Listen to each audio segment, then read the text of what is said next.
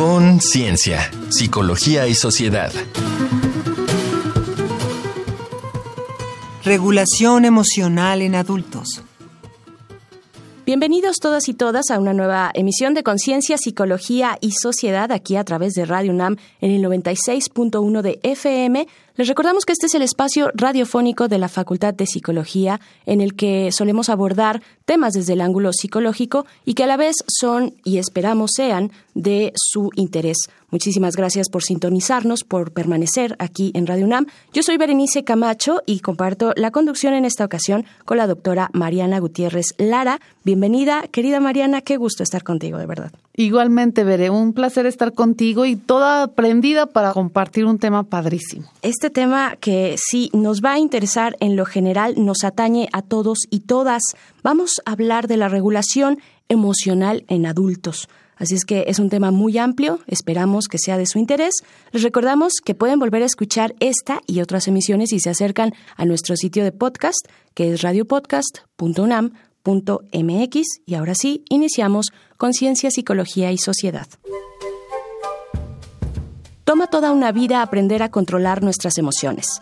Al romperse una piñata, un pequeño se arroja para recuperar dulces y estalla en llanto cuando descubre que los otros niños no le dejaron nada. Un hombre pierde el último espacio para estacionar en una calle y explota en insultos contra la persona que se le adelantó. Una respuesta que en el pequeño comprendemos y procuramos modificar nos resulta inaceptable en el adulto. Y es que esperaríamos que éste ya hubiera aprendido a regular sus emociones. Las emociones parecen ir y venir a su antojo. Sin embargo, en realidad, mantenemos una considerable influencia sobre ellas, consciente e inconscientemente. Influenciamos qué emociones tenemos y cómo las experimentamos y expresamos. Las emociones son esenciales en la vida nos dan información crucial sobre nuestras experiencias e interacciones con el mundo, marcándolas de valor positivo o negativo y dando velocidad a nuestras respuestas ante situaciones amenazantes. Sin embargo, si queremos llevarnos bien con los otros y mantener amistades y relaciones interpersonales sanas, a menudo es preciso regular cómo experimentamos y expresamos fuertes emociones que surgen en nuestro interior. De esta manera, una exitosa regulación emocional es prerequisito para el funcionamiento adaptativo del ser humano. Se trata de un proceso que nos permite iniciar, evitar, inhibir o modular la ocurrencia, la forma, la intensidad o la duración de los sentimientos internos, de los procesos fisiológicos o de atención relativos a la emoción y de las conductas de respuesta para adaptarnos social y biológicamente y alcanzar nuestros objetivos de afecto y metas individuales. ¿En qué formas regulamos las emociones? ¿Qué implicaciones tiene una adecuada regulación emocional en la vida social de las personas? Para responder estas y otras preguntas nos acompaña Rosana Sánchez Aragón. Ella es doctora en Psicología Social por la UNAM, profesora e investigadora de la Facultad de Psicología, especializada en pasión romántica y emociones, y entre otros libros es autora de Regulación Emocional, Cultura y Relaciones Personales y de Psicología del Amor. Bienvenida, doctora Rosana Sánchez. Gracias por estar acá en Conciencia, Psicología y Sociedad. Muchas gracias por la invitación. Gracias. Iniciamos, iniciamos esta conversación, Mariana, primero preguntándote, doctora Rosana, ¿qué es la regulación emocional? Bueno, pues creo que lo dijeron ustedes muy bien al inicio. Y pues básicamente son todos los intentos o esfuerzos que hacemos las personas de manera voluntaria o involuntaria, consciente o inconsciente, eh, de una manera automática o forzada por las circunstancias, ¿sí? para alterar de alguna manera las emociones que estamos experimentando, ¿sí? Es decir, si yo la quiero incrementar, decrementar, inhibir, bloquear, etcétera, todas estas cosas las podemos hacer a través de estos esfuerzos. En esta forma de regulación, ¿cómo se logra? ¿En qué formas se regulan las emociones y qué factores influyen en cómo se ejecutan las estrategias de regulación emocional, doctor? La regulación emocional son estrategias que nosotros hacemos o tácticas que nosotros utilizamos para poder influir en estas experiencias o estados afectivos, ¿no? Que nosotros estamos experimentando. ¿Cómo lo hacemos? Bueno, pues hay literatura al respecto, ¿no? E investigación.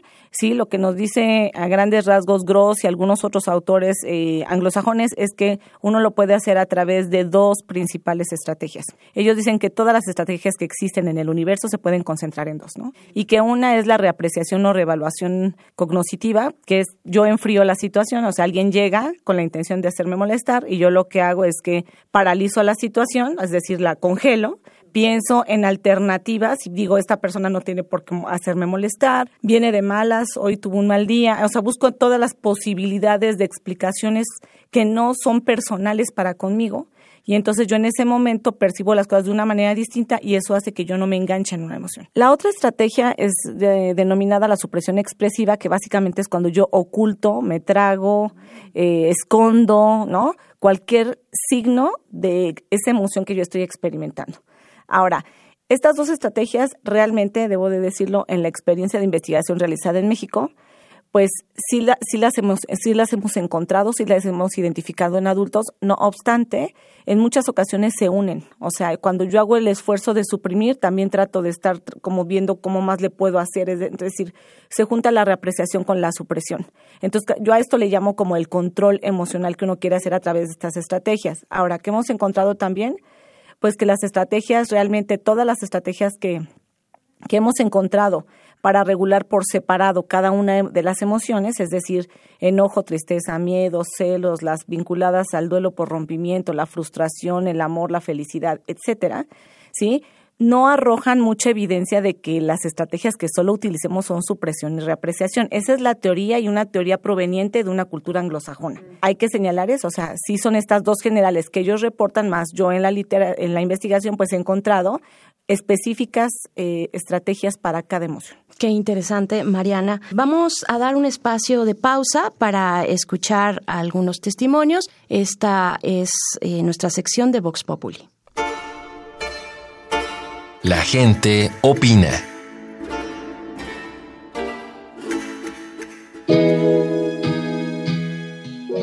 Esta semana en Conciencia, Psicología y Sociedad hicimos las siguientes preguntas. ¿Tú cómo reaccionas cuando al interactuar con alguien te enojas o sientes miedo? En esas situaciones, ¿te has llegado a arrepentir de reacciones impulsivas o de haber evitado una respuesta? ¿Crees que necesitas aprender a regular mejor tus emociones? Escuchemos las respuestas.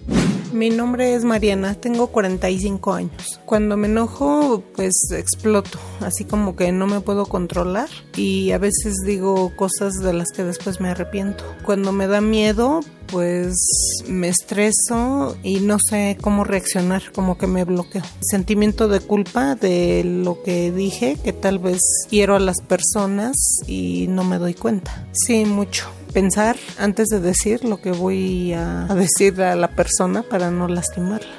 Mi nombre es Mauricio y tengo 23 años. Pues normalmente me lo guardo mucho, contengo mucho mis emociones y las muestro, pero a través del lenguaje no verbal. Y por más que la persona insista en que si estoy molesto o algo así, trato de, de guardarlo y ya después normalmente exploto muchísimas veces. Sí, yo creo que sí. Es que lo que yo creo es que muchas veces nos contienen desde pequeños a no decirlo por respeto. Y entonces como que te quedas con esa costumbre. Pues sí, yo creo que es importante que desde pequeño te enseñen a, expresar lo que sientes y de una manera más calma, ¿no? Más neutral sin llegar a emociones polares, digamos. Teresa Hernández Guerrero, 65 años. No, siento mucho coraje pues tratar de solucionar las cosas de alguna manera. Sí, sí me he arrepentido, porque a veces ya enojada uno contesta mal y dice uno, pues no debí de haber contestado así. Sí, pues de qué manera, pues ser, no sé, andar siempre de buen humor, siempre pensar positivo en todo, porque pues eso yo creo que pensar positivo siempre nos lleva a buenas cosas. Para Conciencia, Psicología y Sociedad, Uriel Gámez.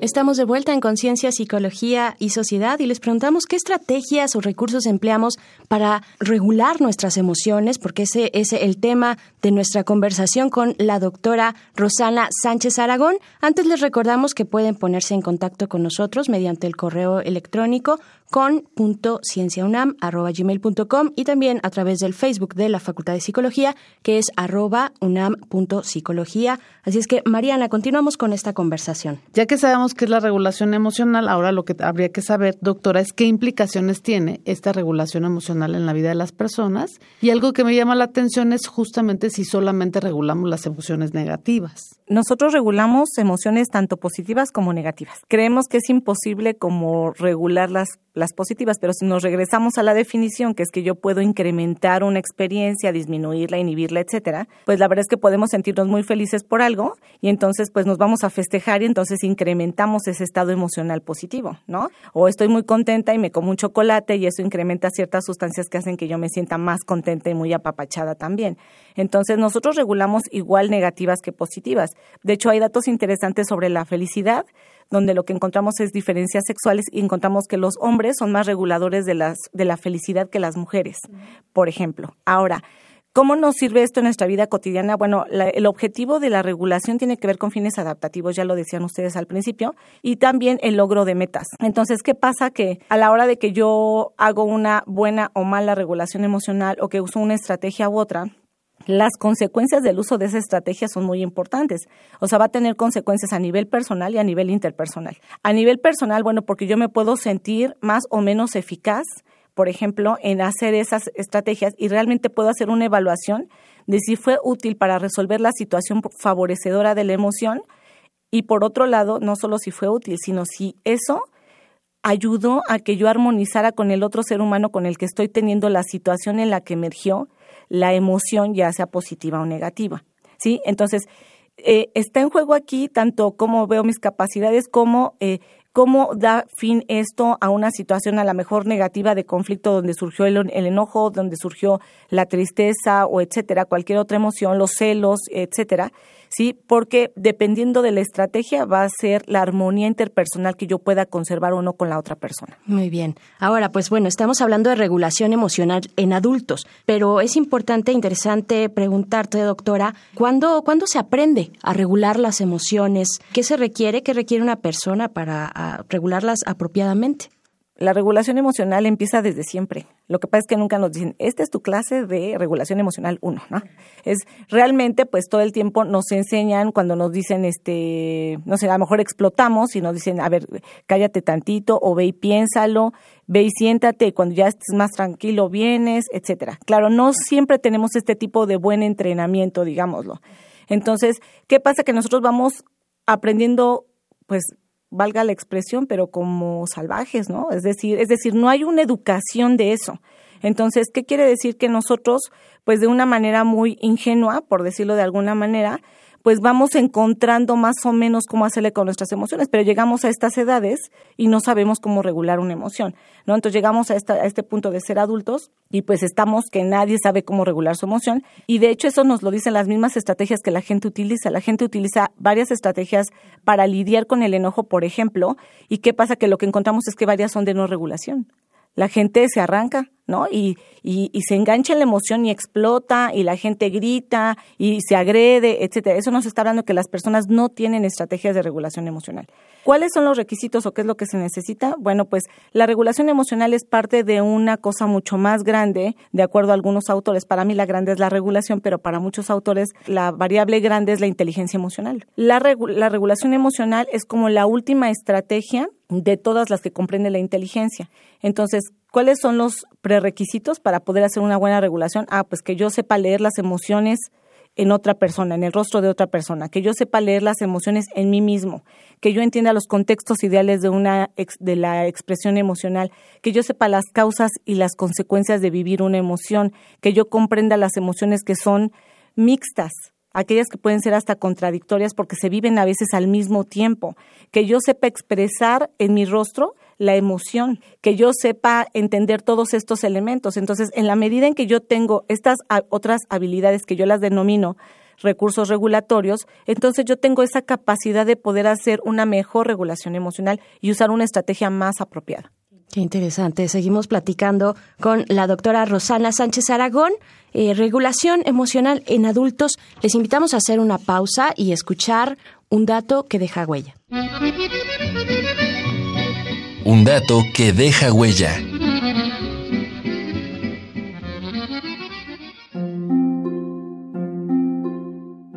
En 1988, el psicólogo estadounidense James Gross publicó su modelo de proceso de regulación emocional que guía hasta la fecha este campo de investigación. En este modelo, el proceso de generación de la emoción se organiza en cuatro momentos sucesivos. Una situación con carga emocional, la atención a estímulos o aspectos emocionalmente relevantes, los significados asociados a dichos estímulos y, finalmente, la respuesta emocional, con sus componentes experienciales de conducta y fisiológicos. Así, la regulación emocional puede darse en cinco puntos, cuatro previos a la respuesta, primero y segundo a nivel de la situación, seleccionándola, por ejemplo, evitando coincidir con una persona, o modificándola, como sería poner distancia en un evento. En el tercero, a nivel de la atención, se altera el objeto de atención. Puede ser distrayéndose o suprimiendo pensamientos. En el cuarto, y más interesante, se da una reevaluación cognitiva, generando significados alternativos para disminuir el impacto emocional negativo. Por ejemplo, atribuyendo descuido a una persona irritante en lugar de intenciones agresivas. Hacia el final del proceso, en quinto sitio, está la modulación de las respuestas, cuando éstas ya se están generando, como sería la supresión de las expresiones de enojo. La investigación ha encontrado que el uso de la reevaluación cognitiva se asocia con parámetros positivos de salud mental, en tanto que la supresión de respuestas se vincula con parámetros negativos. Sin embargo, este último efecto puede estar modulado por valores culturales. Por ejemplo, en sociedades orientales, la supresión de respuestas no se asocia con indicadores negativos de salud mental. Contáctanos al correo con.cienciaunam.gmail.com o en el Facebook arroba unam.psicología.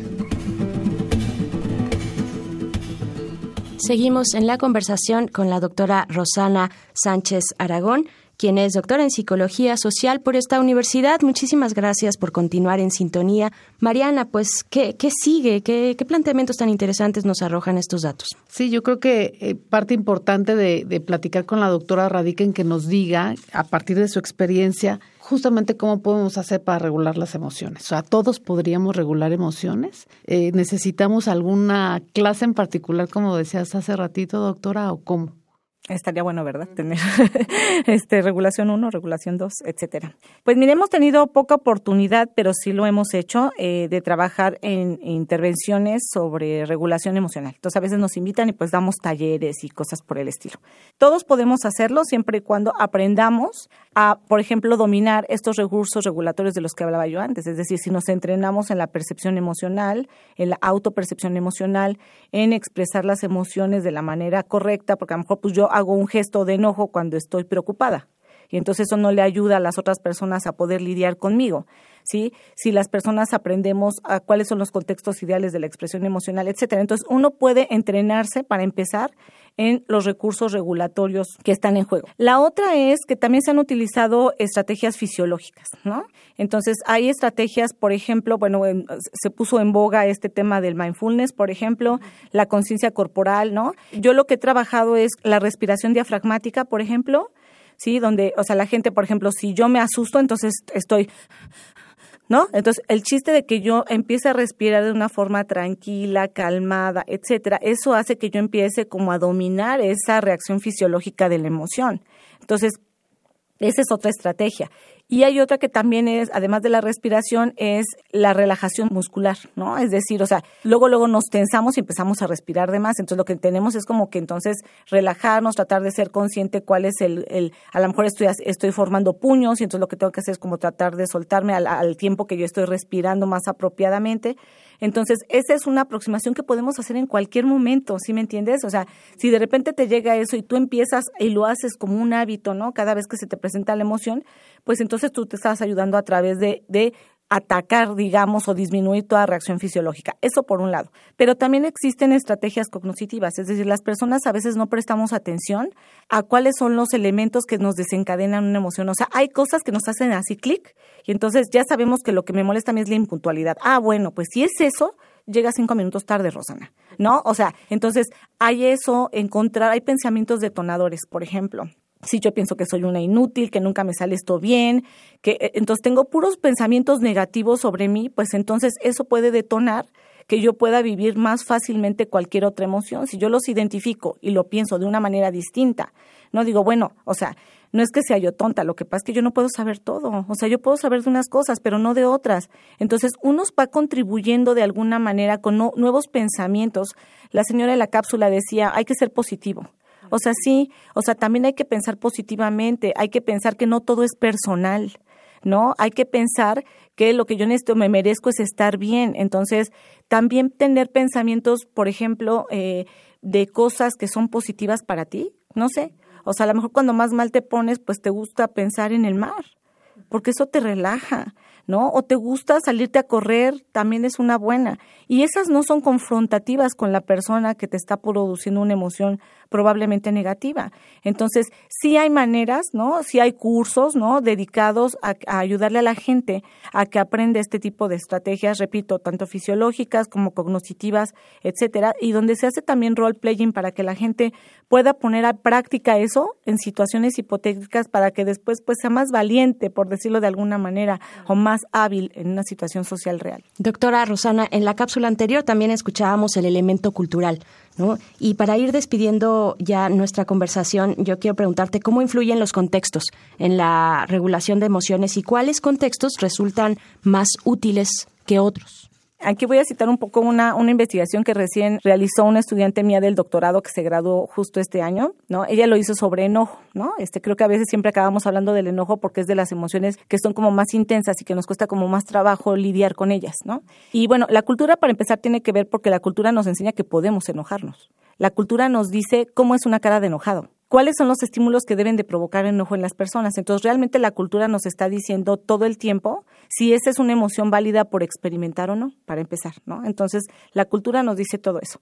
Ahora, eh, por ejemplo, ¿por qué nos enojamos? Que también nos dice la cultura, bueno, pues oye, si alguien comete una injusticia contigo, si te ofende, si te agrede, si te falta el respeto, si te sientes frustrado por algo o si tienes un desacuerdo con alguien, se vale enojarse. Entonces, estas son las principales fuentes de enojo. Es un trabajo de Magali Martínez Pérez. Ella encontró estas como principales razones, por ejemplo, para enojarse. ¿Y con quién nos enojamos más? Con la familia, con los más cercanos. ¿Sí? Donde interactúas más y entonces automáticamente pues como que hay más chance de que uno pueda eh, expresar esta emoción, ¿no? Pero la enseguida de los familiares están los extraños. Es algo muy interesante. Después la pareja, luego los compañeros de trabajo, esos son los contextos interpersonales y después con los amigos. Con los amigos son los que con los que menos nos enojamos. Y bueno, algo que ella encontró, por ejemplo, que sí me gustaría compartir es que la empatía, por ejemplo, el optimismo son elementos muy importantes para que se haga una mejor un mejor uso de las estrategias de regulación emocional cuando todavía no estamos totalmente enganchados. Pero cuando ya estamos enganchados, pensamos en, a ver, yo debo de controlarlo porque la cultura dice que no me puedo pelear con alguien. Estamos en una cultura colectivista, es decir, tenemos que guardar la armonía con el otro. Entonces, yo debo de controlarme, debo de buscarme algo en una terapia ocupacional para sacar toda esta molestia que yo puedo estar experimentando, ¿sí? Tiene mucho que ver también qué tan armónica o conflictiva es la relación que yo tengo con la otra persona desde siempre, ¿no? Ese es un factor también que juega un papel importante, cómo es la calidad de mi relación con el otro, ¿sí?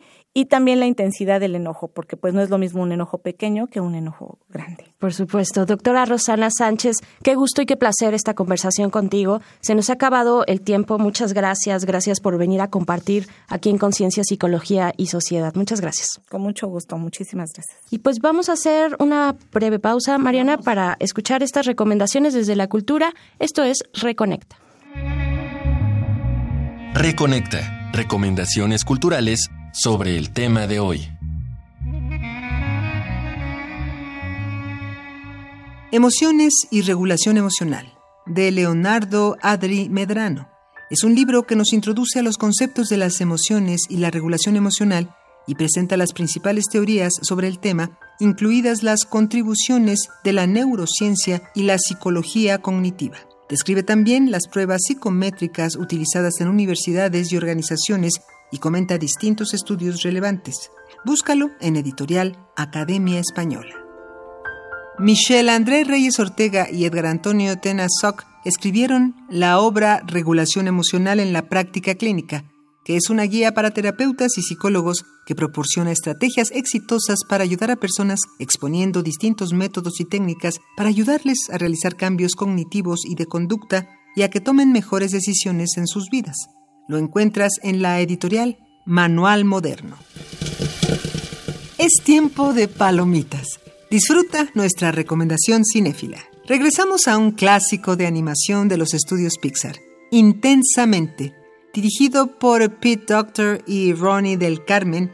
Es una arrebatada aventura que explora el funcionamiento interno de la mente y especialmente cómo una emoción puede dominar en una situación particular y los esfuerzos para controlarla. Con el cerebro de Rayleigh, una joven adolescente como protagonista, la película da cara, voz y color a lo que ocurre en nuestra cabeza, un espacio masivo donde conviven todas las facetas de la vida. Una divertida película con algo luminoso que ofrecer a espectadores de todas las edades.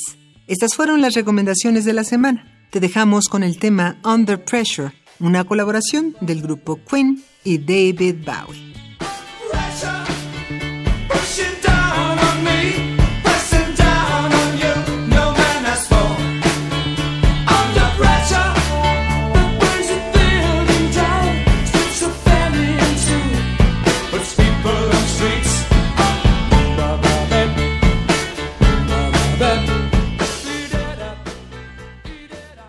Y después de estas recomendaciones culturales, regresamos para despedirnos, eh, Mariana, pero antes para saber tus comentarios eh, concluyentes. Sí, nos, que, nos faltó tiempo, ¿verdad? Es un tema que, que merece siempre abordarlo mucho más extensamente. Pero me quedo con los comentarios de la doctora. Creo que un punto importante es la autoobservación, checar qué es lo que estás sintiendo, eh, la autoobservación en términos de checar qué es lo que estás pensando, pensar sobre tu pensamiento y la tercera que tiene que ver justamente en que las implicaciones de la regulación no nada más van en relación a las relaciones con los otros, sino también van en relación a que te sientas mucho más cómodo y mucho más eficaz, porque lograste una meta como es justamente la regulación emocional. Entonces tiene implicaciones para todos lados. Me parece que es muy importante que nos acerquemos a probar nuevas formas de comportarnos siempre, ¿no? A, acercarnos, a ser valientes, como decía la doctora. A ser valientes. Pues con eso nos vamos a despedir. Muchas gracias, doctora Mariana Gutiérrez Lara. Nos vemos, Veré. Hasta la próxima. Nos escuchamos pronto. Gracias a la Facultad de Psicología, la producción de este programa. Recuerden que pueden escuchar la retransmisión el próximo jueves a las 7 de la noche a través del 860 de AM. Yo soy Berenice Camacho, agradezco el favor de su escucha. Les invito a quedarse aquí en Radio UNAM. Nos escuchamos la próxima en Conciencia, Psicología y Sociedad. Con Ciencia, Psicología y Sociedad. Del otro lado del espejo participaron Marco Lubián, voz en off, Ana Salazar, guionista, Carmen Sumaya, asistente de producción, Augusto García Rubio, vinculación e información.